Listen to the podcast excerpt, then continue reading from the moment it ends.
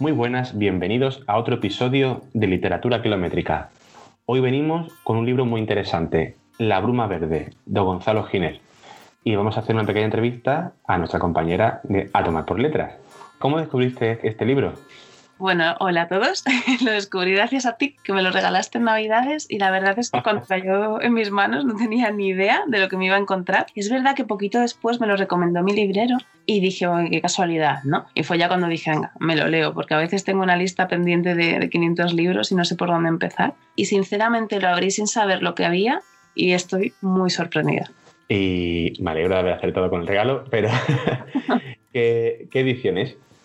Pues es la primera edición, es de, Planeta y es preciosísima por la portada, en la que bueno, ya nos, nos sitúa en el Congo. Y sobre todo detrás aparece Gonzalo Giner, siempre con este aspecto tan personal que tiene él, ¿no? tan íntimo a veces. Decir que Gonzalo Giner, por cierto, que no quiero que se me olvide, es un maravillosísimo veterinario español, fantástico escritor, y una persona súper cercana que da gusto. Y hablar un poquito también del, contexto en el que se ubica la, la, obra. Pues inicialmente nos situamos en la República Democrática del Congo, aunque después veremos que en el viaje geográfico que hacen los protagonistas se van a mover por distintos continentes y países. Entre ellos, pues pisan, por ejemplo, Guinea Ecuatorial, eh, Ruanda, llegan a Inglaterra, parte de la trama se desarrolla simultáneamente en China, e incluso llegan a Estados Unidos. Pero es algo en lo que no quiero profundizar mucho porque me gustaría realmente que la gente que escuche esto se lo lea, porque merece la pena. No querría desvelar ningún detalle.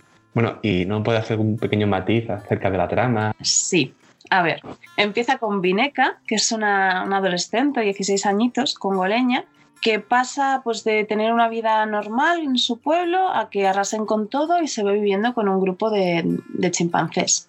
Y hasta ahí voy a leer, no pienso decir nada más. Vale, vale. Inmediatamente todo el mundo piensa a Mowgli. Bueno, pues incluso en, en, el libro en un momento dado se llega a comentar, ¿no? pero es que no, no quiero decir nada porque quita bastante sorpresa y no, no puede ser. Lo que sí querría decir es que más allá del viaje, ¿no? más allá de la trama, de, de toda la aventura, de muchísimos momentos muy duros, porque hay momentos muy duros en la lectura, creo que invita a la reflexión y a una reflexión muy profunda sobre nuestra manera de relacionarnos entre nosotros, con nosotros mismos, con la naturaleza, con los animales, con nuestros recuerdos incluso con las tradiciones. Me parece curiosísimo cómo aborda el tema de los sentimientos y sí que querría decir que los personajes son muy variados, pero tienen en común que luchan por sus objetivos, luchan por sus sueños, no se rinden. Son generosos incluso a lo mejor tanto o más, ¿no? Que, que la intención que ya tiene de por sí Gonzalo Giner, que la deja muy clara, por cierto, en la última página del libro, como me estoy enrollando. Pero es que me gustó muchísimo cuando llegué a la última página y leí lo que había pretendido hacer, que desde luego lo consigue. Espero despertar mucha curiosidad y que acabéis todos leyéndolo.